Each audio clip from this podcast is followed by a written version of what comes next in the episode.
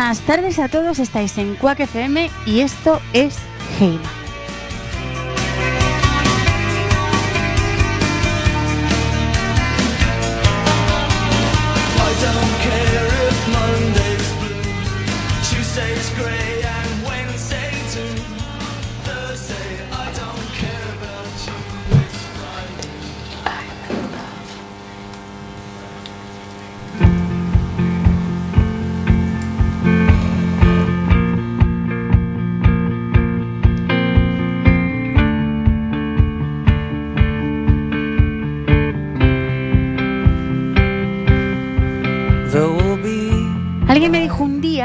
La capacidad de emocionar no estaba al alcance de cualquiera, que conseguir que alguien se le erizase la piel era algo sumamente difícil, especialmente si ese alguien no tiene ningún tipo de relación o vínculo emocional con el otro, al menos de partida. Es por ello que cuando se consigue, uno sabe que le tienen absolutamente ganado. Eso es lo que me pasó a mí la primera vez que paseando por esta ciudad me encontré con los dos chicos que hoy nos acompañan. Pelos de punta. Pelos de punta al escucharlos cantar ese día y pelos de punta mil veces más. Pelos de punta cada vez que protagonizan momentos como uno que les contaré en un ratito. Pero antes de nada presentémoslos. Ellos son Silvia Rábade y Carlos Tajes y son, ya lo saben, escuchando elefantes.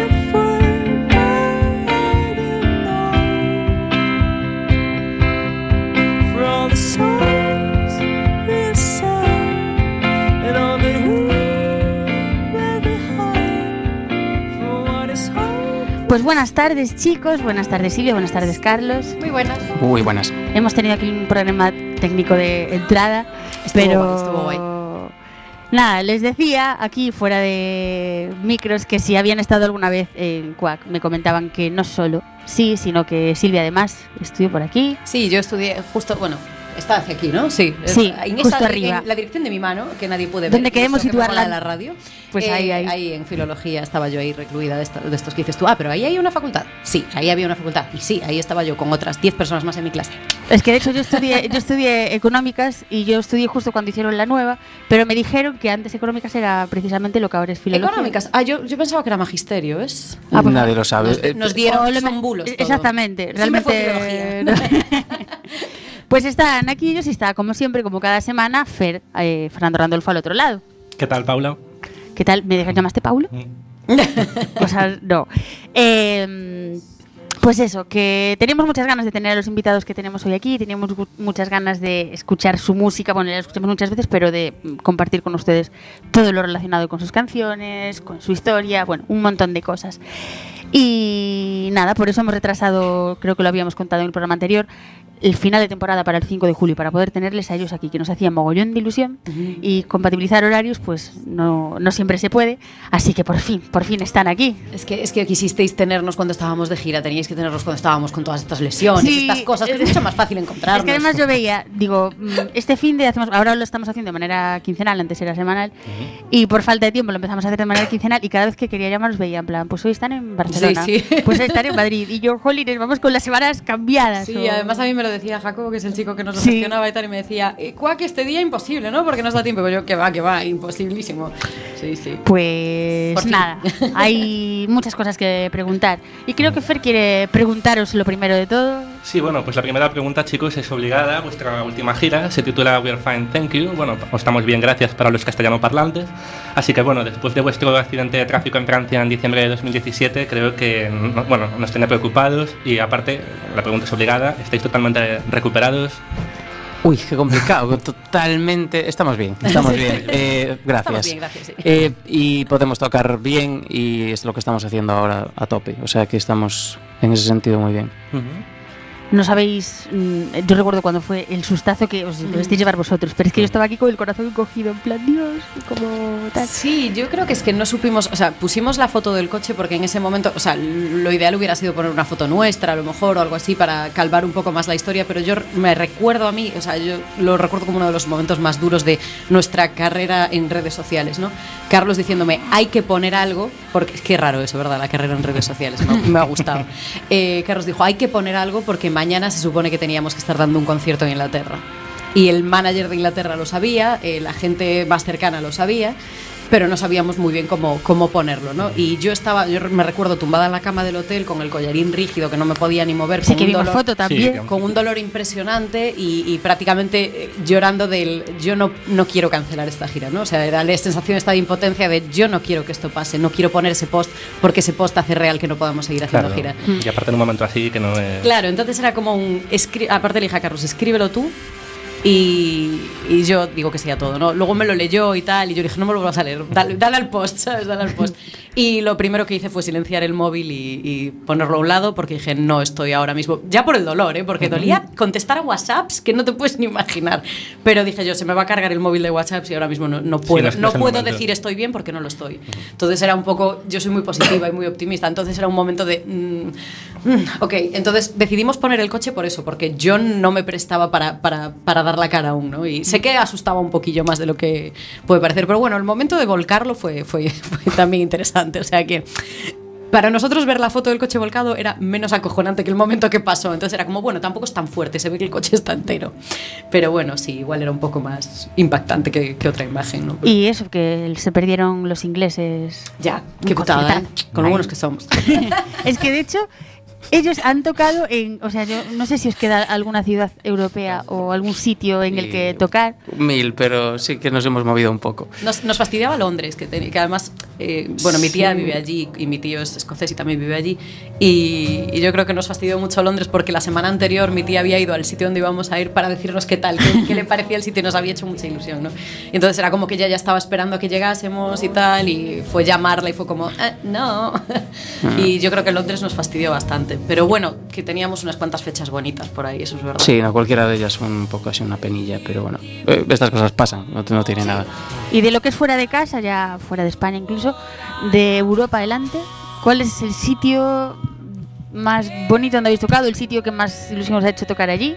Ah, no sé, ah, me imagino que eh, si nos ponemos técnicos con sitio grande o tal, a lo mejor Vicar Street, que es en, en Dublín como uno de, las, eh, de los sitios de referencia para tocar, eh, puede ser uno de ellos. Eh, Vicar Street, déjame pensar algo más. No se me ocurre ninguna otra. Grafton Street también estuvo Y uno- Pero sí, eso es calle, claro. ¿Uno sí. donde no hayáis tocado y os gustaría? En el Olimpia, en París. A mí. De todo lo que tenga que ver con Francia.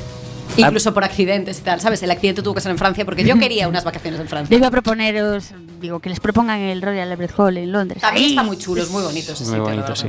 sí. Sí, la cosa es que haya mucha gente. Imagina tocar en el Royal Albert Hall y metemos 10 personas, vaya cagada, ¿eh? Pues seguramente tenga una acústica impresionante para esas 10 Pero aparte, o sea, mucha Hay que hacer gente- mucha promo ese día. No, pero mucha gente, o sea, quien nos conoce siempre se queda. O sea, mucha gente habría seguro. Sí, no, o sea, eh, sí que es verdad que tenemos un público muy, muy, muy fiel. es que yo creo que escuchándoos una vez lo que decía de los pelos de punta, que es verdad. O sea, yo la primera vez que os escuché me quedé como súper embobada. O sea, hay muchos buenos músicos en todas partes, en la calle, en los escenarios, en muchas partes, pero me quedé súper embobada. Sí, Eh, sí, y además que tenéis un directo muy, muy... Sí, Muchas gracias. y un enganche que es lo que lo que decimos, que si, si os conocen, se quedan. Y Sí, lo hablaba el otro día con, con- con unas chicas después de un concierto, creo que fue en Ourense, me, me parece este último que dimos.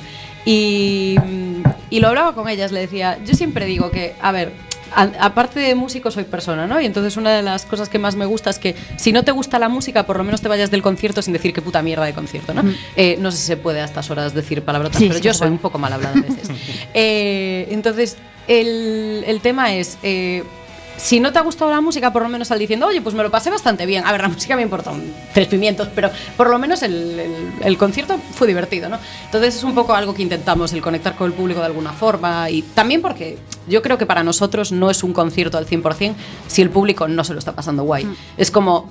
A ver, voy a hacer un símil un poco extraño, pero es como estar en la cama con alguien que no te está diciendo nada. Ya. Es como, mm, guay, yo me lo he pasado muy bien, de puta madre, pero tú estás que te lo estás pasando fatal.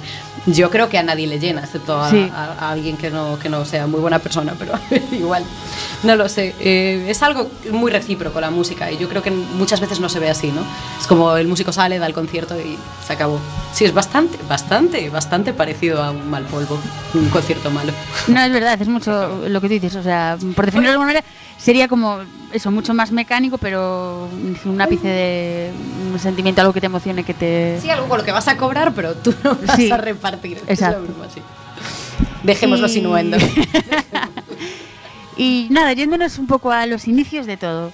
¿Cómo y cuándo empezáis vosotros en el mundo de la música por separado y luego ya juntos como escuchando elefantes? Ah, hemos empezado juntos, que es gracioso, hemos ¿Sí? aprendido los dos. Este no lo Eh, sabía yo, ¿ves? Sí, nos conocimos como en el instituto o algo así. Yo estudiaba piano. ¿eh? Sí, es verdad. Bueno, da igual. eh, Vamos a obviar esos años de piano, aburridos. Yo toco el piano. Y. mm, Mal, pero lo toco. Ah, ya somos dos. Ya somos tres. El, eh, pi, pi, pi, creo que nos conocimos, sí, hace. eh, bueno, yo no me acuerdo cuánto, hace 15 años, hacía el otro día, ¿no? Uy, sí, es verdad. Y ah, fue algo así como me, me- me pasé por su casa y, y- y su padre tenía una guitarra española en una esquina y ella me la. me- o sea, yo le dije, anda, ¿y esa guitarra la toca alguien y todo este rollo. Me interesé por el instrumento. Dijo, bueno, mi padre, pero bueno, realmente no tocó mucho. Si quieres, te lo puedo dejar y así empiezas tú a dar algún acorde y tal. Y yo, vale. Entonces, me algo así como. No, pero no te dejé la de mi padre, la de mi padre sí. Exacto. Vino tu madre y dijo algo así como, no, esa guitarra no, dale la otra, dale esa que está rota. La guitarra de mi padre es con la que mi Era madre como de, se enamoró como- de él. Entonces, Dale la del eh, cajón, igual esa. no, ¿sabes? Entonces le, de- le di yo una que tenía guardada en un armario ahí viejo, en plan, "Eh, espérate que te saco yo aquí. y que este La buena flipo". no, la buena no. Claro, no, al revés, le di la que yo consideraba la buena, La que buena, para ¿no? mí la, la guitarra buena era la acústica, ¿no? Porque era la difícil de tocar. Entonces fue como que le dije, Mm. toma esta, yo no tengo fuerza para tocarla. Que conste que estaba muy estropeada esa guitarra y por eso no tenía fuerza, pero yo le dije, yo no soy capaz de tocarla. Entonces me la había regalado mi tío y, y nada, le, se la pasé a él y le dije que tenga un buen uso al menos esta guitarra. Y empezó a tocarla, yo no sé, el pobre, Sí. cómo, cómo no se le rompió una mano, porque de verdad que estaba muy rota Sí, digamos que tenía el mástil partido, entonces tenía la acción de las cuerdas estaba más lejos del diapasón. Sí, Ahí queda que que técnicamente tener bien el dicho. triple de fuerza para poder eh, hacerlo. y después de unos meses empecé a- empezamos a, mm, a hacer canciones. Pero no sé si empecé a hacer alguna canción o... Hmm, con- em- empezar empezaste tú a me, componer. sí. me pareció que es lo que había que hacer con una guitarra, hacer canciones. y metí a Silvia en el ajo y eh, pocos meses estábamos dando el primer concierto. De hecho, la- el, el principio de Escuchando Elefantes no sería en la calle, pero sería en un, en un local, Sí. que era de aquí de Coruña, se llamaba El Ágora, Ágora. en Ah, el Lorzán. Sigue abierto, de hecho. Y fue el poco tiempo, o sea, el salto de Seis empezar meses. a tocar delante de la Sí, gente. yo creo que la primera vez que tocamos para alguien fueron para tres amigas nuestras. Hicimos un mini concierto en casa de Carlos. Qué me acuerdo. ahí, ¿eh? Sí, me acuerdo. era- éramos, éramos muy colegas también, todo hay que decirlo. fueron ellas un poco la que nos- las que nos animaron al principio porque nosotros era como que teníamos canciones, que nos gustaba hacerlo y tal, pero ellas dijeron, tenéis que hacer un concierto. Y nos forzaron un poco a preguntar en ese sitio que ellas conocían y tal. Y. Y bueno, eso, ellas tres allí, eh, dos se llamaban Chris, otra se llamaba Lidia, y estábamos cantando cuatro o cinco canciones que nos gustaron, nos empezamos a animar y les cantamos prácticamente todo el repertorio. Y nos dijeron, no, sí, sí, sí, tenéis que hacer conciertos, tenéis que hacerlos. Y dijimos, venga, va. Claro, porque yo aparte, mi primer recuerdo de escuchando elefantes es de veros en la Plaza de Lugo tocando. El del tuyo, yo creo que el del 90% de los gallegos, bueno, de los, de Bueno, los de los- coruñeses. coruñeses, sí, mejor Sí, dicho. otros te dirían en Príncipe, otros te dirían en la calle del Paseo, depende en qué ciudad Sí, estés, es, es- es- le cambia el nombre a la calle. Sí, sí. Pues en cuanto a vuestra trayectoria, bueno, se nota una evolución del sonido del primer disco, Seguantel, al último Hope. Eh, mi pregunta es, ¿cómo llegáis a estas armonías más rockeras, al cambio de sonido que habéis Mm. conseguido con este último trabajo? Supongo que, que Silvia se haya sentado un poco en la batería también influye. eh, cambia un poco la percepción de la música, supongo, con el tiempo. Lo- yo, yo me aburriría muchísimo haciendo siempre, el- entre comillas, la misma canción. Entonces va evolucionando. eh, no sé si. Estaba riendo en plan, de rey, de rey, de rey. Eh, supongo que sí, como cualquier música vamos evolucionando. Supongo que para algunos será mejor, otros igual, otros peor. Pero intentamos mantenernos eh, frescos o, eh, para nosotros mismos eh, a la hora de componer. ¿Y Claro, qué sí. diríais que diferencia Hope de los dos trabajos anteriores? Yo creo que exactamente lo que dijiste tú, es un toque más rockero, tiene, tiene más potencia, quizá. Que esa potencia siempre la teníamos, ¿no? Era como que estaba siempre en las voces ahí y sigue estando en las voces, pero ahora es como que los instrumentos lo acompañan de una forma un poco más directa. Y al ser- es- hemos hecho una especie como de DJ evolución y luego hemos vuelto a DJ involucionar. Entonces nos hemos convertido en, en algo muy, muy diferente, porque eh, es que de Happy Only People no solemos hablar tanto, porque como está el primero y el último, eh, pero hicimos como una especie de transición de, de Show and Tell, que era muy crudo, a Happy Lonely People, que era muy adornado, pero seguía teniendo un poco el estilo de, de- de Show and Tell de alguna forma, y luego hemos pasado a Hope, que se parece más a Show and Tell en el sentido de que somos nosotros dos otra vez. Somos casi un 100% nosotros. Hay otros músicos tocando algunas canciones, pero realmente es lo que ha hecho que volvamos a ser Silvia y Carlos solo, ¿no? Entonces, que f- es una pena porque nos llevábamos muy bien con la banda y nos gustaba mucho viajar con ellos, pero, pero fue como que fue tan natural el proceso de que yo empezar a tocar la batería y de repente decir este es mi instrumento como no lo había visto antes. Y, y bueno, pues sí, Carlos cogió la eléctrica en vez de la acústica y ahora es un, un- yo creo que un 80% más rock y luego queda un poquillo ese del folk que seguimos metiéndole, ¿no? De vez en cuando. Pero sí, eh, yo creo que sí, siempre decimos lo mismo, fue como una evolución muy natural, ¿sabes? Es como no lo buscamos, no decimos, pues ahora quiero hacer este tipo de música. No, eso no, yo creo que No, pero también nadie aparte- puede forzarlo. Pero, también es el proceso, es decir, artístico de un músico, ¿no? Sí. Es decir, de intentar eh, Sí, de buscar cosas otra nuevas, cosa. de nuevas- Sí, otro sonido. Y entonces, claro, ayudó que yo me sentara a la, guita- a la, bueno, a la batería, que Carlos eh, hiciera ja, ja, de científico loco con la guitarra. Y porque hay mucho trabajo detrás de la guitarra de Carlos. Es el típico que tarda más que el batería en montar sus cosas. Mm. ¿eh? O sea, que Joder, los técnicos me- se desesperan contigo, no conmigo. O sea, Llevo que como dos sets de pedales medio grandes y tal, porque llevo dos sistemas, uno acústico y otro es eléctrico. un sistema complejo. Sí, Muy y- complejo. yo qué sé, pues habrá 20 y algo pedales por ahí y, y, pues a lo mejor co- conectar la guitarra son 16 cables o una, una historia del estilo. Claro, los técnicos dicen, oh Dios mío. O sea, yo, yo que estoy algo. ahora como técnica en este programa, estoy diciendo, uy, Dios mío, todo el tiempo, porque todavía mm, se me hace rara mm, yo llevar la mesa. Estás contando esto, o sea, 16 Podía cables. haberlo hecho él. Claro. Sí, 16 cables conectados a sus respectivos sitios. Eh. Me compadezco. de Están todos numerados, es, es poner el 1 con el 1, el 2 con el 2, luego no, si no, en directo no daría, no daría Sí, bueno, pero tuvo un proceso, a mí me gusta mucho contarlo cuando nos preguntan, y grabando el tercer disco y tal, hubo un proceso muy bonito en el que en la sala de ensayo, cada vez que yo entraba a tocar la batería, estaba Carlos soldando cables y me miraba como, como si fuera el típico científico loco, de verdad, no exagero, en plan, Había humo ¿sabes? Y Ah. soldando ahí, digo yo, vengo en otro momento, vengo en otro momento. Pero sí, fue un Te proceso... dejo chapullando. Sí, sí, fue un, fue un proceso extraño también, porque estábamos en medio de la grabación del disco. Hope no iba a sonar como está sonando ahora. Hope iba a sonar de una forma más show and tell y quizá un poco menos adornado o un poco menos rockero, pero ya con The Fight y con Star Stop fue un poco eh, las dos que marcaron la diferencia, ¿no? Y de hecho ahora la gente que nos escucha en directo estos últimos meses y que nos ha escuchado en esta gira lo dicen mucho, ¿no? El, el- eh, ya en el disco se nota, pero es que en directo aún se os nota más. Sí, y aparte me Que es- acuerdo del concierto que disteis en el FIP, o sea, quiere decir, la Sí, diferencia de sonido sí. es que es, Sí, bueno, y perdón por la palabra, pero es acojonante, o sea, Sí, le hemos vuelto a cambiar, ahora es más bruto aún. Sí. Aunque ya- ahí ya estábamos brutos, no todo, claro. Eh, un la- bruto no es la palabra, yo creo que es más potente. O sea, Sí, exactamente. si o sea, potenciáis más el- Si lo quieres vender, dices potente. Si, si quieres, si quieres ser sincero, dices bruto y sucio. bueno, pero realmente el sonido rockero es potente, realmente. sí, o claro, sea, claro. Yo creo, yo creo que sí, que ya en el FIF, eh, fue el, el FIF fue el, fue el primero que dimos después del Después del accidente, ¿no? accidente, por ahí, sí. Pues ahí ya fue cuando ya, ya estábamos con, con la evolución casi al, al, al- ahí ¿Dónde- cuajando, ¿no? dónde estamos ahora? Sí. Sí. ¿Y qué hay de esos chicos que empezaron, o sea, el cambio es muy grande de esos chicos que empezaron tocando en la Plaza de Lugo a los chicos que publican Hope? Eh, ¿qué, qué cambios hay? O sea, ¿os sentís, entiendo que más ilusionados de la primera vez porque empezabais a tocar para la gente y tal?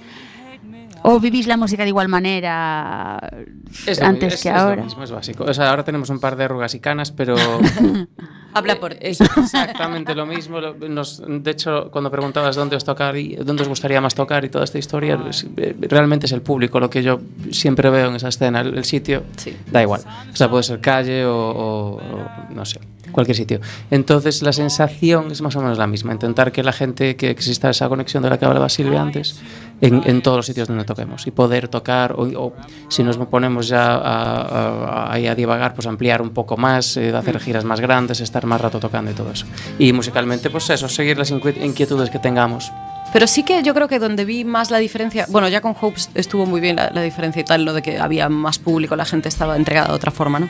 Pero yo creo que donde vi más la diferencia en cuanto a calor y apoyo del público fue en esta última gira, fue impresionante. O sea, yo salí de algún concierto diciendo, "Est- esta vida es maravillosa, estoy súper agradecida. Eh, creo que fue por el tema de haber parado por tantos problemas de salud y tantas historias, que la gente se hizo más humana con nosotros y se hizo menos público, ¿no? Y que también os echábamos de menos. Quiero decir que eso influye y también. nosotros a ellos. Entonces fue como una especie de rollo recíproco 100% y yo creo que lo disfrutamos muchísimo. De hecho, en Barcelona tuvimos un momentazo ahí muy guay de, "Jo, esta gira está siendo inolvidable, ¿sabes? Y, y fue muy bonito, muy bonito, la Sí, verdad. es bonito ver a veces en, en otras ciudades, como porque al ser grupo independiente chiquitín, eh, medio tenemos que ir ciudad a ciudad, ¿no? Ganándonos eh, la batalla en Pagándoles para que nos quieran. poco. Además es tal cual y cada, en cada momento hay como una ciudad que a lo mejor ves que está brillando un poco más en el sentido de que hay más gente no. en el concierto o, o o tienen otra perspectiva, están más metidos en el concierto. Y eso, vamos disfrutando todos esos momentos. Y en cuanto a lo que es eh, conciertos, en cuanto a lo que es vuestra esencia, ¿qué disfrutáis más? ¿Locales pequeños? Es decir, eh, conciertos íntimos, eh, por, por ejemplo, festivales tipo Noroeste o como el FIR. Es, es todo, porque en eh, el, el último concierto hace creo que hace una semana, ¿no? En, en, Ah, en. Ourense. Esta canción que está sonando ahora, que es del primer disco y toda este- esta historia acústica. eh, había gente, no era un super festival, pero había mucha gente, era aire libre y nos desenchufamos igual para tocar esta canción y estar enfrente de ellos. Entonces intentamos como hacer el mismo efecto en cualquier sitio. Mm. Es muy difícil decirte dónde estamos más cómodos. Cualquier, cualquier escenario estaría bien, habría que, o sea, en el, en el momento siempre vamos a mirar cómo reacciona la gente para, para que funcione el concierto. Sí, y lo que dicen los músicos que son un poco cliché de eh, es que tenemos un público estupendo. Yo no sé si los demás lo dicen de verdad o no, pero dudo que tengan un público tan guay como el nuestro, porque de verdad que tenemos un público impresionante. O sea, es, es como el momento este que dice Carlos de tocar esta canción y, y de repente eh, decir, oye, se escucha bien y que te empiecen a aplaudir todos y dices, tú, jo, qué, qué majos, ¿no? O sea, eh, que es gente que, que- que era un, un concierto, o sea, en medio de la calle, no, no tenían que pagar entrada para verlo y tal, eran las fiestas de, de Ourense y, y es como, no les estás pidiendo que estén ahí, ellos están ahí, quieren estar ahí, lo están disfrutando. Y es, es muy, es muy bonito. Es lo El que calor del público. Es lo que cualquier músico quiere, ¿no? Y entonces, cuando lo tienes, eh, en vez de decir, el, "Ah, paso de todo porque soy muy guay, nosotros al revés, lo disfrutamos más. Y, y hablamos de, sí, eh, por- con Sil- Silvia, a a veces hablamos de, ah, es- ¿qué te gusta más? ¿Festival grande, concierto Mm. pequeño? No te creas que llegamos a No un... llegamos a un acuerdo, ¿no? Sí, porque a veces te apetece una cosa u otra y luego el- eso, el concierto es... es Depende un poco de la luna también, ¿no? Sí, Pues vamos a escuchar, bueno, seguro que los que a los que hemos avisado de que vean, vean no, que escuchen esta entrevista van a estar ya súper atentos y se conocerán todas las canciones. Pero vamos a dejar aquí una apuesta para que la disfruten. Burning Inside. A mí me gustaría, tengo que decir, pronunciar como pronuncia Silvia. Bueno, mujer. Eh, Yo lo escuché que y ir digo, a la- a la yo filología he tenido aquí, dudas, digo que no, que no, que tiene cara de coruñesa, pero que no. Tengo cara y acento. Vamos allá.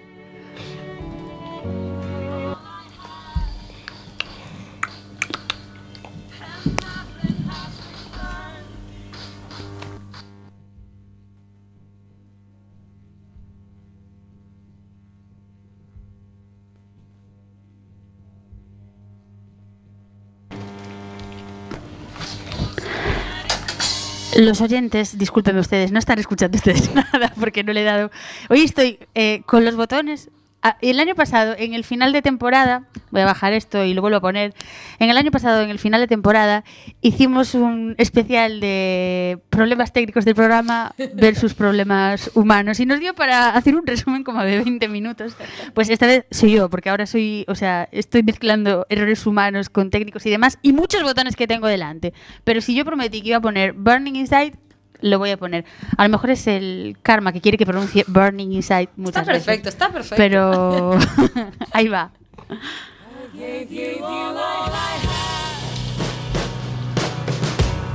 and nothing has returned. I'm still in the old house,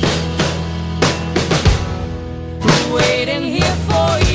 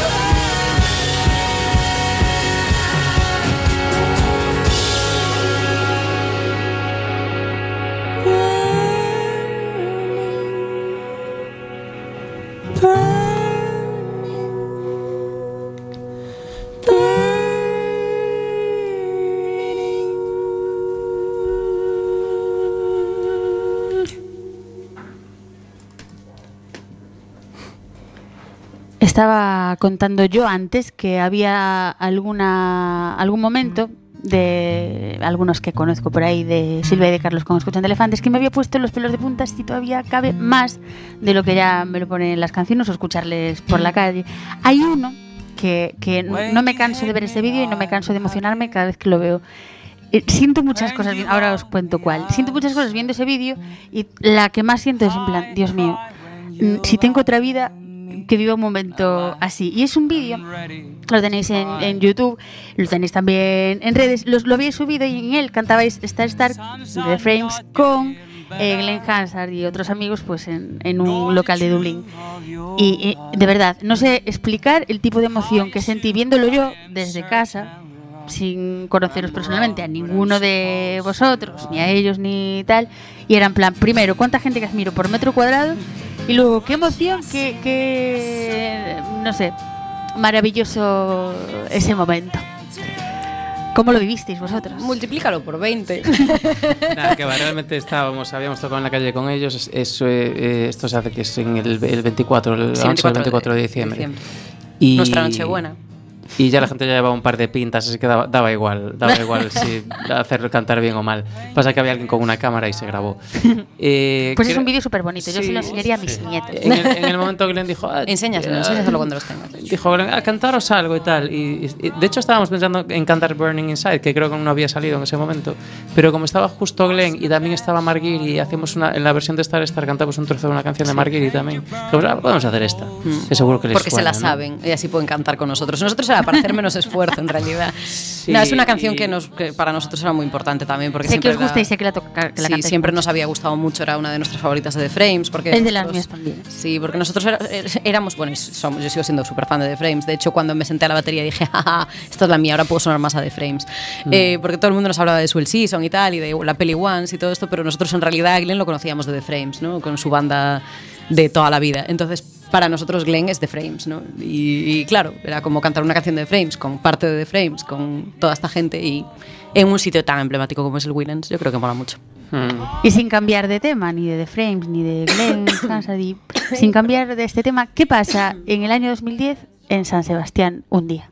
Ah, Eh, pues ¿Cuántos es años algo ya, parecido. Calle y luego tocamos juntos todos. ¿no? Eh, sí, estábamos. eh, de hecho, era la primera vez que hacíamos un viaje un poco más largo con, con- con el coche que luego íbamos a, a romper en Francia. Eh, fuimos hasta eso, San Sebastián, y teníamos los- las, las entradas para ver a, eh, de aquellas de Soul Season, que eran eh, Green y Marqueta y su, y su banda maravillosa. Y llevamos la guitarra y tocamos en la calle como eh, normal, como era en la época normal. Y eh, creo que eran, ¿en qué parte era? En la zona vieja. Bueno, en no el si puerto, hay- bueno, o sea, justo en la, en la barandilla de- del... No, pero eso es donde vimos a Glenn, pero Ah, no estábamos Marqueta. tocando, no me acuerdo. Creo que sí, creo que en la zona vieja, sí. Algo así. Donde zona de pinchos. Bueno, en el momento pasó, pasó Marqueta y también pasó, de hecho, Colmac, ¿te acuerdas? Eh, Colm, sí. Colm. Y, y, bueno, más gente de Frames. De hecho, toda la banda está de Frames y tal. Y, eh, Marqueta tiró su dinero y se fue. Y Marqueta, de hecho, en ese momento era pelirroja, no rubia. Y nos quedamos un rato en plan, espera, ¿tú eras Marqueta o no? Y dijimos, hmm. Y hablamos un rato. Ah, después vimos a, a Glenn, pero a Glenn lo vimos aparte. Lo vimos, Lo vimos eh, muy rápido porque iba corriendo. Iba corriendo, es verdad, pero bueno, Creo que la primera segundito. vez y la última que Glenn iba corriendo en su vida. Eh, creo que hablaron un momentillo ellos, eh, Marqueta, ah, había unos chicos por ahí en la calle y tal. Y al final Glenn nos vio en el público y dijo, ah, sí, que erais vosotros los que estabais tocando en la calle, ¿por qué no subís tocáis una canción? Ajá. ¿Y, qué se siente en ese momento? Bien, era, en el momento lo- natural. lo, lo vimos bastante... Ah, vamos a tocar... Era lo lógico para Vamos a nosotros. O tocar- sea, dicen que subas, subes. De hecho, ahora vamos a tocar un tema nuevo que se llama The Rain y no lo hemos tocado antes. Y... Y nos dimos cuenta que funcionaba porque la gente aplaudió mucho. De hecho, después Es que cuando, es un temazo aparte. cuando, cuando lo grabamos justo lo dejamos medio... Entró la batera justo en el momento en el que luego... Habían entrado o sea, ellos, sí, sí. o sea, dejamos la grabación un poco parecida a ese momento. Sí, quisimos dejarlo rememorándolo. Sí, y... Ahora no, ahora estaría yo dándole la batería desde el principio para Me hizo gracia ver a Glenn tocando el bajo, ¿no? nos giramos, no nos dimos cuenta, entraron así de, de en ese momento, nos dejaron, realmente nos dejó la guitarra, tocamos eh, la eh, media canción y volvieron a aparecer por detrás de nosotros, en que nosotros nos diésemos cuenta y entraron, ¿no? Cuando Silvia hace... "Ah, un na". momento muy guay porque además, bueno, yo recuerdo que a Carlos siempre le hacía la, la broma, ¿no? Y decía, algún día tocaremos con el violinista de Frames. Yo admiro a ese tipo, a ese tipo pero vamos, eh, aparte es un tío encantador, luego hablamos con él un montón de veces y, y incluso nos hablaba cosas en gallego y todo. El tío, el tío era, era un crack y es un crack. Hace mucho que no lo vemos, eso es verdad. Pero eh, yo recuerdo que Carlos hacía la broma de algún día tocaremos con el violinista de Frames, ya verás, ya verás, lo sé fijo. Y entonces yo lo único que oí en ese momento, mira que estaba sonando la batería, estaba sonando todo, yo solamente oí el violín y le hice a Carlos un gesto como de viste. yo te lo dije. Y fue un momento súper Disney además, el rollo de, ay, mira, y ahora empiezan a tocar, ¿sabes? Esta historia de, esto no pasa en la vida real, eso solo pasa en los musicales y en las pelis de Disney. Pues fue un poco, sí. También a nosotros somos así de guays que nos pasa también. Una vez, pero nos pasa.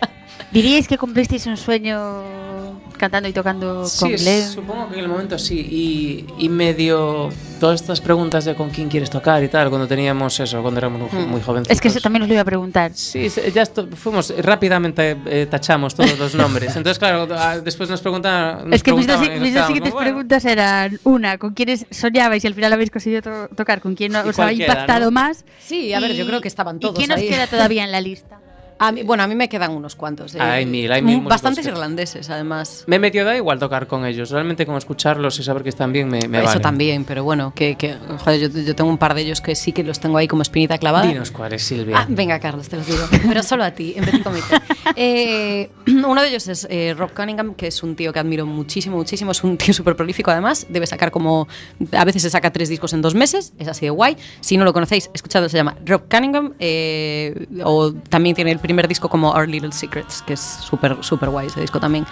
Y luego está eh, Conor O'Brien eh, de The Villagers, que es otro súper Solo- crack. Parece ser que solo queremos tocar con irlandeses. Yo soy así, solo me gustan el los irlandeses. Solo y, vais a acabar, o sea, yo pongo mi mano en el fuego y, y vamos, que ve la que vea que vais a acabar tocando con eso. Si añadiréis a alguien más a la les, lista les y mandamos a un, direct message por Sí, Instagram y es está como, hecho. es ¿eh? como, venga, chicos, ya, a ver, solo quedáis vosotros en la lista, no me joderé. Es que a mí me pasó, porque también tenéis en, en vuestras redes que tenéis cobra, colgados ahí algún cover de alguna canción, me pasó con alguna, en concreto con una que ahora digo, pero me pasó con alguna de decir, puede ser que si ya la original me gustaba a un nivel que parecía inalcanzable o superable por otra persona o cualquier persona que hizo una versión, y de repente uno de los covers que escucho es de Fisherman Blues, Ah, es un de los Waterboys. es que es un tema. Y, y fue como, lo escucho y digo, eh, ¿cómo puede ser? O sea, que si ya me encantaba la canción original, ¿cómo puede ser que me esté gustando todavía más? Uy, eso no puede ser, eso no puede Sí, sí, pues es. es- el tema es que es. O sea, me, me pasan esas cosas. Pues O sea- muchas gracias por el piropo, pero bueno, eh, no estoy de acuerdo contigo. El tema original, el tema original es 10 veces mejor que nuestra cover. A mí me eh, gusta porque mucho. Waterboys son unos putos amos. O sea, yo lo siento, pero ahí. Y aparte, esa canción es súper mítica. Sí, pero bueno, se hace lo que se puede, ¿eh? O sea, y cuando No, pues lo damos, lo damos bien. todo, ¿eh? Lo damos todo. Está muy bien, hombre, hacemos una cover cojonuda. Yo me lo he pasado No, teta no, con no, esa no, es canción. que lo digo en serio. O sea, es un, temazo y lo habéis hecho todavía más grande. o sea, es una Hace cosa- mucho que no lo hacemos. ¿eh? Hace Sí, sí que es verdad. Igual que Star Star también. Pues yo ahí suelto, ahí suelto la idea. Si las covers las renovamos más a menudo que las nuestras, las otras Sí, tocamos más. Quizás en directo ahora estamos no haciendo prácticamente ninguna cover, hacemos una solo. Que cuando ya te juntas con tres discos es un poco difícil porque dices, ah, es que esta la quiero tocar, es que esta también. Claro, Ya. ahí- entra quiero tocar, quiero tocar las mías. No, y no el- quiero tocar las Y tuyas. al público, que cuando le preguntas qué les apetece, siempre te están diciendo las tuyas. Entonces dices tú, bueno, Sí, pues nada. y es verdad, pero ya, ya no en concierto, pero eso, uno en su casa, cuando se pone musiquita y tal, o sea, yo invito a la gente a que se pasen por vuestro canal de YouTube, por lo menos, y le den la reproducción de todos los vídeos que tenéis. Porque, Tenemos unos cuantos, ¿eh? Sí, tenéis Sí, muchos, sí. pero, pero eso, reproducción aleatoria y que vayan sonando, ay, es que es una auténtica gozada. O sea, se entremezcla los covers con que, vuestras propias que no os pase como mi abuela, que me, me tiene quejado, y no a mí, ¿eh? pero a, a YouTube, al señor YouTube, mi abuela me tiene dicho. Y yo estaba escuchando vuestra canción, y claro, después de escuchar el videoclip nuevo, me salió la de que cantáis en castellano, volveré, ¿no? Y sí, bueno, y después de esa, y de repente me sale una chica que no sabe cantar ni nada, digo yo, esta no es Silvia. y le digo yo, eso es porque se te pone en reproducción automática. Pero yo no quiero escuchar eso, ¿por qué me pone eso YouTube? Yo lo odio también, ¿eh? Y dependiendo en el que esté, a veces está ya configurado así. Pero me no. gustó. Te corta el rollo, te corta me el gustó ese rollo de mi abuela y yo que yo no puedo hacer nada. Bueno, pues yo eso sí no lo quiero. Yo si os quiero escuchar a vosotros, os quiero escuchar a vosotros. Muy bien, abuela, muy bien. Más maja ella. ¿Y cuál es la anécdota más bizarra o divertida que os ha ocurrido tocando en un concierto? Así que os venga a la mente. Ay, ay, ay. El otro día hablamos de una, ¿verdad? Que te dije yo, ay, esta quizá fue la, la top, pero ya no me A mí acuerdo. me faltan ahora. nuevas, yo tengo ya memoria poca, ¿eh? Ay, para pero el otro día te dije yo una, una que fue muy, muy buena y no me acuerdo. A ver si hay alguna mala de alguien que, que se haya cabreado o algo. No, me, mm. No. A un, a un- a un chico que le dije eh, señor y se cabreó. Eso pasó en el público, estábamos en Santiago. No me acuerdo muy bien de la historia, pero creo que él, eh, no le gustó el apelativo señor.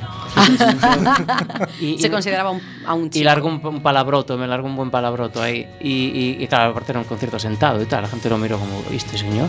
¿Y este señor? señor con el gin tonic qué hace? Pero a ver, ¿hay una anécdota? Yo recuerdo que el Venga, otro sí, día dale lo ahí. hablamos, pero no me acuerdo. Tiene que ser en te- concierto, calle. Yo de vídeos, o sea, vuestro, recuerdo uno, creo que fue el de Bilbao, que se te rompió una cuerda de la guitarra, que, Uy, lo, esas- que lo, antes que lo muy solucionaste muy, muy, muy bien. Eso pasaba mucho. Usando de reina, además, creo que fue. Sí, sí, sí, en, el, en, el, en, en En BBK. BBK, sí. BBK, el, el- el sitio se llama así. Ah, joder, anécdota, sí. Ah, pero una muy buena es la de pues íbamos de camino a- al Reino Unido para hacer una gira y en Francia volcamos el coche. Fue súper divertido. Ah, mira. Humor eh, negro, señores. Los tipos de la ambulancia Ay, eh, esa es les, muy les buena. dijimos algo así como, joder, el coche eh, tiene todos los instrumentos y tal. Por favor, y- tened cuidado. Claro, y se había roto que se la puerta de maletero se medio abría y, y- y la gente con la grúa, o sea, vimos como el tipo con la grúa rompía la ventanilla para poner el gancho, tirar del coche. Hay un vídeo por ahí. Mm. Eh, en, en mi móvil, ¿no? nadie lo va a ver, ¿sabes? Eh, y, mm, y, y- y dije, ah, sois músicos y tal, ¿cómo os llamáis? Y estábamos con los collarines en, en la, en- en la ambulancia y, Sí, con los y Silvia, estamos escuchando elefantes, no, no te- en francés no te vas a enterar, pero bueno, escuchando elefantes tal. Y sí, lo busco, espera, eh, teclalo casi tú. Y No, me Silvia- dijo, pon una canción y me dio el móvil a mí y fue un momento un poco mindfuck para mí, fue, fue- fue un poco duro de más, porque claro, yo estaba con el collarín, con el shock del accidente y las vueltas de campana y de repente empiezo a escribir Anyway, ¿no? Porque le dije a Carlos, ¿cuál? Porque tuvimos momento de cómplices de decir, ¿Cuál le ponemos? ¿Cuál le ponemos? ¿Con cuál los impresionamos? y dijo, y exactamente la que está sonando ahora, Anyway. Y entonces empecé a escribir Anyway y...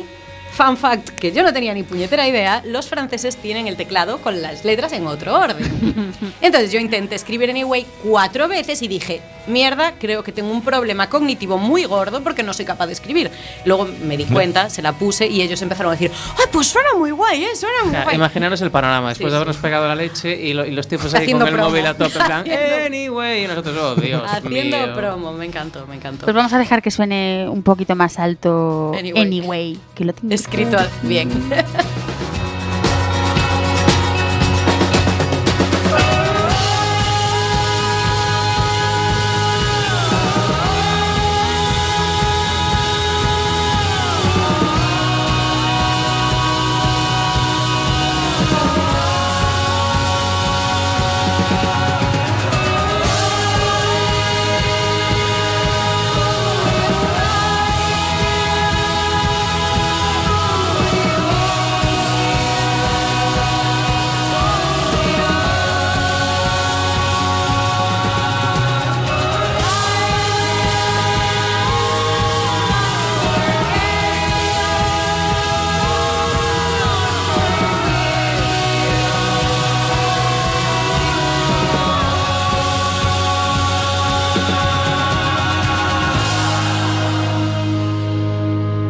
Qué temazo. Todos lo son, pero eh, termino y digo qué temazo. Antes de seguir con la entrevista, y como lo prometido es deuda con los oyentes a los que les pedimos hace dos semanas o tres que nos mm, escribiesen algún plan cultural siempre.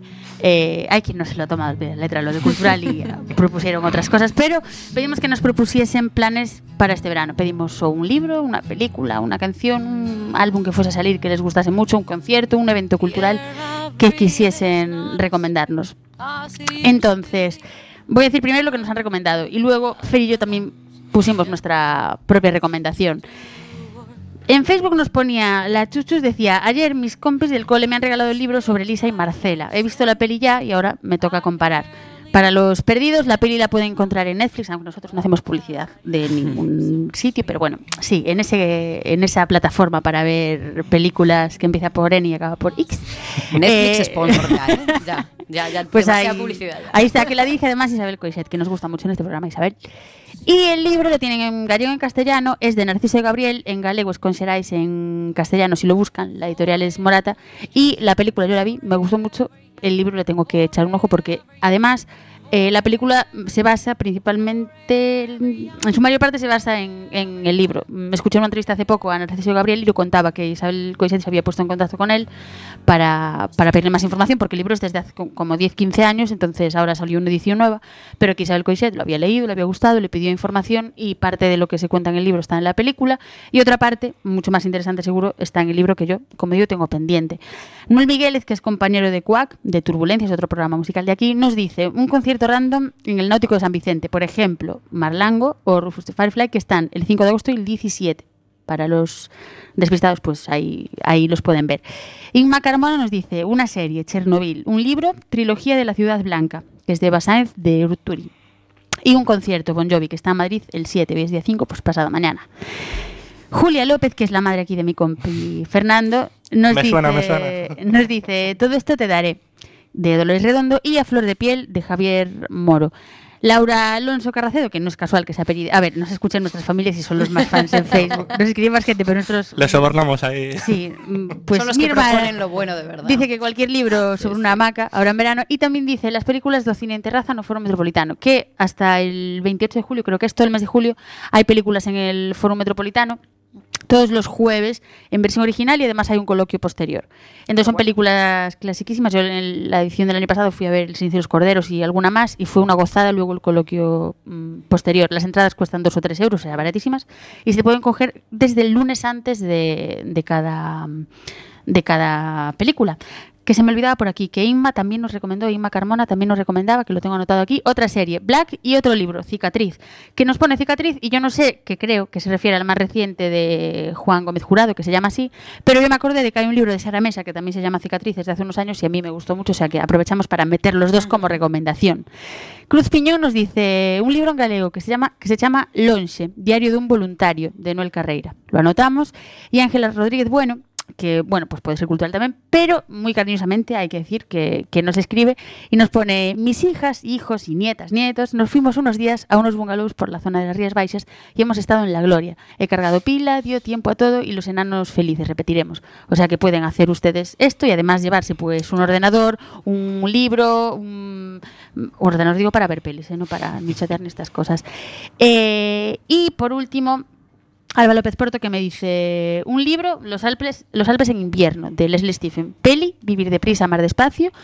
Una exposición, Galería Elvira González, en Madrid, tiene una exposición de naturalezas muertas de Robert Mattel. Debería Silvia venir a pronunciar esto. Mapplethorne. ¿Y qué más? Pues los veranos de la Villa de Madrid. Y nada, nos manda un abrazo. Y por último, Tommy, desastre, compañero de Quack y de la Mardi. Eh, Señor Tommy. Sí, que tampoco intentamos. intent- yo intento. No, no se puede hacer publicidad en esta radio. Yo intento no decir Mardi Gras, pero eh, me cuesta. Porque Es siempre estoy obvio. recomendando todo lo que hay allí. Te refieres a la porque- fiesta pública, ¿no? Pero porque, pero porque Tommy hace muy buena programación, por eso Es- tocamos allí. Es verdad, también. es verdad. Es una gozada los conciertos. Para mí tiene el aforo perfecto para un Sí, concierto. a Me sí. encanta. Y nos recomienda Tommy Porto Santo, disponible ya en castellano. O sea que, que ahora no, no me sale el autor. Es Rodrigo Costoya, creo. Es mm, Rodrigo Fijo, pero no me sale ahora el apellido. Estoy yo y Estás de vacaciones ya. Eh, Pero totalmente. Y Fer, tú tenías alguna recomendación por ahí también, ¿no? Muy Pues de rec- brevemente, que vamos de tiempo Sí, regular. Sí, sí, sí. Bueno, yo de recomendaciones de libros iba a recomendar uno de. perdón, de eh, Pérez Ledo, de José Antonio Pérez, eh, Pérez Ledo, que se llama Un lugar al que volver. Eh, es nuevo, eh, bueno, lo editó ahora recientemente. En cuanto a películas, se estrena hoy Yesterday, como buen fan de los Beatles, es una de las películas que más ganas tengo de ver, que básicamente nos trata de qué pasaría en un mundo en el cual la música de los Beatles no hubiera existido. Y bueno, como serie, yo ya me la vi, la, bueno, la recomiendo encarecidamente porque me gusta mucho el humor de, esa serie, que es la, la tercera temporada de Paquita Sala, me parece maravillosa. Y en cuanto a plan, pues yo recomendaría la Feria Medieval, es del 23 al 28 de julio, como todos los años, y bueno, creo que para todos los coruñeses o visitantes que nos vengan a, a ver es una parada obligatoria. Ojo a las críticas de Yesterday, que son muy buenas, y aparte la, la, la dirige Danny Boyle, pero la escribe Richard Curtis, que ya hablamos aquí varias veces de él y nos gusta mucho, o sea que le damos ahí voto de confianza. Y lo del libro que decías, está pendiente ahí de que tenga una conversación con José Antonio Pérez Ledo para ver si también mm, puede venir el programa. El sueño que cumplisteis vosotros con Glenn Hansel lo cumplí yo hace unos años con este escritor, con José Antonio. Pérez Ledo, que también por azar mm, nos encontramos en un sitio de Madrid y yo, "Bla, es que soy súper fan, súper tocasteis de fan". Rain juntos. No, pero previsiblemente me dijo, en plan, ¿y si tomamos un café y me cuentas Uh. qué te parece el libro? No, no, no, nada. Es todo fan total. Carlos. Pobre, que además está casado con hijos. No, no, no, no. Pero me gustó mucho. Te ha obligado a decir eso. Los entresijos del libro y todo, y estaba escribiendo el siguiente, que es este. Y, y desde entonces lo vi alguna, alguna otra vez y a ver si es compañero de radio además, de otra de otra radio, que no vamos a decir, a ver si puede venir un día al programa. Mis recomendaciones también ahí rápidamente. Libro El último barco, de Domingo Villar. También en gallego y en castellano, para los que prefieran una u otra cosa. Yo le pregunté a Domingo Villar en qué lo escribió, siempre lo pregunto, a él o a Manuel Sí. Ríos o tal, porque a mí me gusta eh, saber, en- o sea, leerlo, tal y como lo escribieron. Domingo Villar lo pensó en castellano y lo escribió en castellano y luego lo tradujo él mismo al gallego. Pero entonces ese yo me lo compré en castellano porque mm, mm, como tal y como sale de sus cabezas es como yo lo quiero disfrutar. Porque siempre las traducciones pierden siempre algo.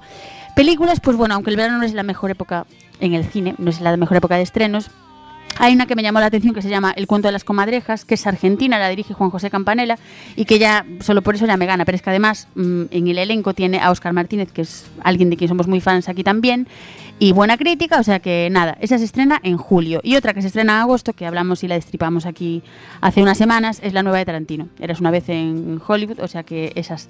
El evento que yo pongo es el Festival Noroeste, como siempre, que además haremos, imagino, esto está sin confirmar, pero todos los años se hace un programa especial de tres o cuatro horas del Noroeste aquí. Y, mm, y supongo que lo haremos este año también. Y el disco no es un disco nuevo, es una reedición de un disco de hace 10 años, que es de Florence and the Machine, que sale el 16 de agosto. Sale una edición especial de ese disco, Lance, que es de hace 10 años, en un doble LP con las canciones del disco original, pero también trae pues rarezas y, y cosas así, remixes, cosas así, tal Bueno. que yo tengo mucha curiosidad por Yo, yo si me permite, muy, muy brevemente, Venga, te lo permito, te lo que permito no, porque es el que no recomendé disco, yo, ya, que se me acaba de venir a la mente, que es uno de los discos que más me gusta este año, que es el álbum de Jade Bird. Si no la Ah, que conocéis, os la recomiendo encarecidamente, me encanta. Pues ahí queda, ahí queda. Y hablando de música, ya que me acuerdo ahora, recordad que tenéis en nuestras redes sociales tenéis una lista de reproducción que siempre la, la- cada semana, en cada programa, durante toda esta temporada, Fer ha ido añadiendo una lista de Spotify en plan canciones Game temporada 2019. Entonces todas las canciones que son que suenan, que están sonando hoy, que sonaron en todos los programas de esta temporada, están en esa lista de reproducción. O sea que si en verano quieren ahí una listilla, pues esa está bastante bien y la pueden encontrar en nuestras redes sociales. En Facebook recuerden, Heima guion.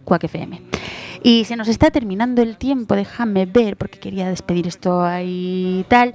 Antes de que se nos termine, tengo aquí anotadas, yo digo cosas que digo, agradecimientos que digo, si no, si no los anoto, yo soy como una vieja, o sea, soy pues un cuerpo de 30 años, pero la mente es de 85, entonces se me olvidan las cosas. Quería decir que muy pocas veces yo en mi vida he encontrado o he sentido que alguien amaba tanto la música como siento que la amáis vosotros. Entonces, eso me, me gusta mucho y quería decirlo.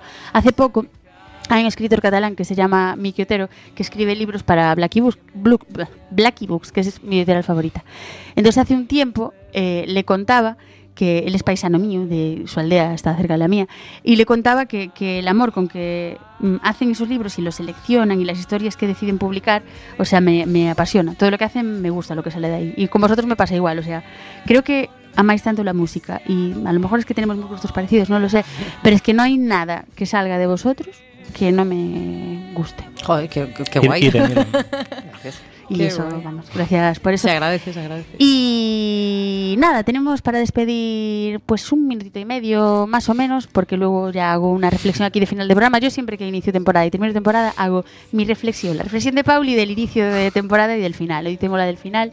Y nada, solo agradeceros que hayáis estado, Ha sido un placer, me da mucha pena que, que solo dure 57 minutos el programa porque hubiese seguido mucho tiempo más entrevistándoos, poniendo canciones vuestras que tenía aquí alguna más preparada y ya no da tiempo porque Nada, para el vuela. especial del noroeste, porque este año volvemos, así ya tenéis que excusa. nos peleamos siempre porque nos tenemos que distribuir, en plan, hacemos un programa común, pero luego entre los que participamos siempre nos distribuimos en plan, como, ¿a qué grupo vamos a defender nosotros? Tal?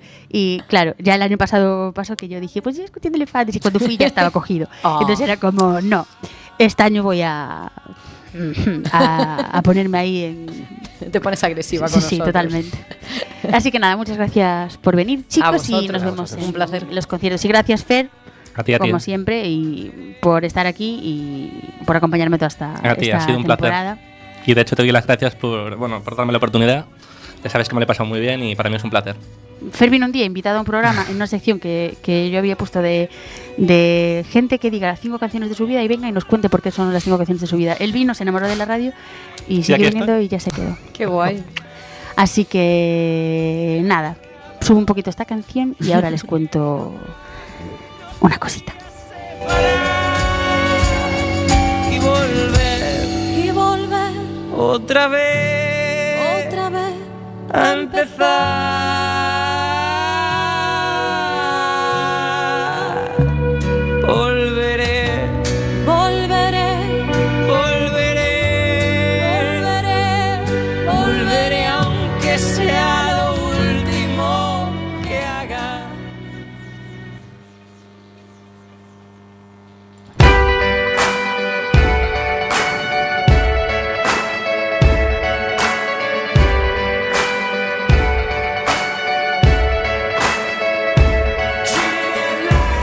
Escuchen esto.